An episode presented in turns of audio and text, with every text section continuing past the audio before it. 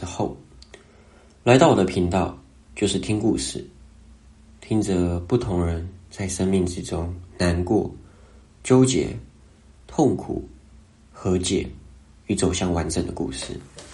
所有的故事内容与角色都是我亲身经历的个案，但为了保密，我都加以改编。所以，我们注重在故事本身即可。我跟 A 女最早接触的时候，他都是来找我问工作。从事殡葬业的他，在工作上尽心尽力，可是呢，却遭到同事们的指指点点，或者男同事的闲言闲语，都会让他感受到不舒服。所以在工作上一直很困难，也因为这样，他常常在要不要离职换工作的决定中徘徊与犹豫。直到某次，他突然在晚上打给我，带着哭腔跟我说，他被男同事性骚扰了，被摸了胸部，还有摸背。我就很惊讶的问他说：“那你还好吗？”结果这个时候他已经泪流不止，我听见他的这个。啜泣声越来越大，我就先暂停了了解事情，赶快先安慰他的情绪，直到他情绪稳定后，他才告诉我发生了什么事情。他说到：“哈，当时他在为大体做清洁服务，其中一个很资深的男同事呢，突然靠近他说：‘哎，你的奶好大哦！’就用手肘碰了一下他的胸部。哎，女说他觉得超恶心。之后那男同事又摸了他的背，说：‘你辛苦喽，那我先下班喽。’结果这整个过程，A 女都超级痛苦的。那在我了解完这个事情的事发经过后，我就赶快问说：“啊，你有没有跟你的主管反映？”A 女就跟我说：“反映什么？她的主管也是男生啦，全天下男人都不可信。”听到这哈，我就立刻感受到问题点：A 女被男同事骚扰，又不愿意跟男主管反映，重点在于男性。为什么对于男性会有这么强烈的不信任感？所以我就。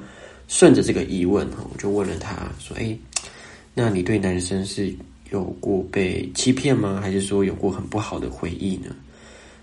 结果他跟我娓娓道来了一段哈，十分刻骨铭心的感情历程哈。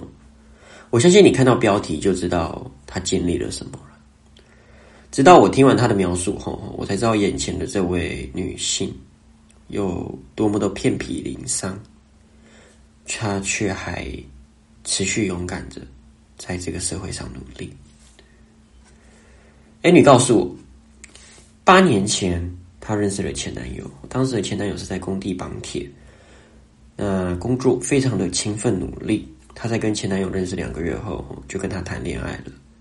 感情在经营了一年多后，A 女跟妈妈说想嫁给这个男生，结果她妈妈非常反对哦，说这个男生工作不稳定。原生家庭又支离破碎，更糟糕的是还有喝酒的坏习惯，就非常不同意 A 女嫁给他。那 A 女就把这件事情告诉她前男友嘛，她前男友是这样果断的说：“没关系，我带你私奔，你跟我走吧。”他们就离了，远离了家乡来到一个很远的城市生活。结果在私奔后的半年左右，前男友因为一次在工作前喝酒。头晕，在工作中扭断了右手，就这样养伤了快一年，无法工作。在这一年的时间，变成 A 女要扛起经济养这个男人。结果想不到一年后，伤养好了，结果这个男人变成怎样？好吃、懒做，依赖着 A 女来养他。A 女跟我说，一开始他都忍耐，因为他觉得男生愿意跟他私奔已经很厉害、很了不起了。结果时间越来越久，这个男生开始糟心了哈。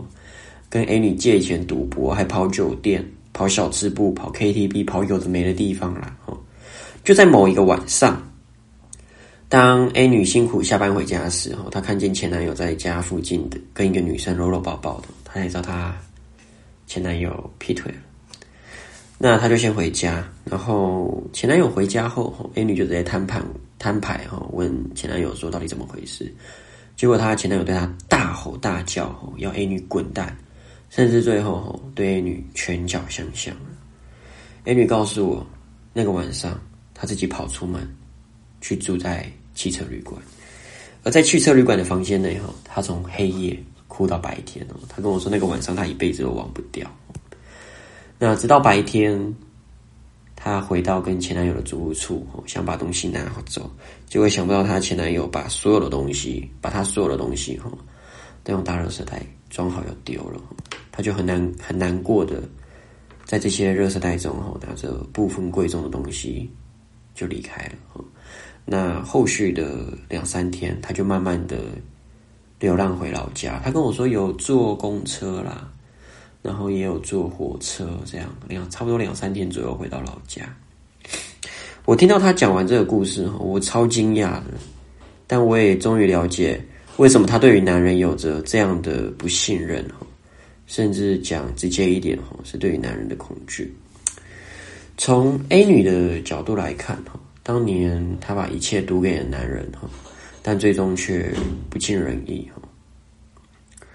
我真正想透过这个故事讨论的是，如果我们把自我的生命责任透过爱情完全交给对方时，候，通常都会走向极度不稳定。就像 A 女选择了这么做，在最终她遭遇了背叛。从存在主义心理学的角度，我们做一个切入，人其实往往是害怕面对焦虑的。但是存在主义告诉我们，面对焦虑是健康的。为什么呢？A 女她在面对感情质疑的时候，也就是妈妈的反对嘛，这个焦虑朝要席卷而来的时候，她选择的是逃避，而她逃避的作为是什么？把问题丢给她前男友。结果她前男友呢，选择了再逃避，最后变成了私奔。所以对于 A 女来说，自始至终的发展与结果，都源自于她有没有面对这个焦虑。而在存在主义心理学有个名词叫做回避焦虑，A 女正是选择了回避焦虑。那选择回避焦虑的人，最终会变成怎样？他会产生一种无可救药的心灵状态，叫做后悔。就像 A 女告诉我，她后悔有这段恋情，而这个后悔在 A 女身上更转变成为了一种。对男人的恐惧，当她自己受到委屈时，她甚至都不敢出声。这才是最糟糕的。在这件事件过后，A 女直到现在都有跟我持续在保持联系。在工作上，她只要遇到问题，一样会来找我；或者遇到委屈，他都会想要来找我，跟我聊个几句、几分钟、几个小时。他才会比较轻松，所以我想告诉大家的事情是：当我们在面对焦虑的时候，你要如何去把生命的责任往回放到你自己身上，而不是交给眼前的人。不管他是你的亲人、爱人、朋友、同事、闺蜜、兄弟，你都要知道，人是极度不稳定的。你生命的责任只能交给你自己。我会想跟你分享，在这样都市丛林之下，在这样万般灯火的城市之中，有非常非常多的人在经历不同伤痛、疗愈、孤独的故事，而你并不孤单。我身为一位占卜师，我每天都在与破碎的心灵共处。希望你来到我的频道，听到了这些故事，能让你感到不寂寞、不孤独。谢谢你，我们再会。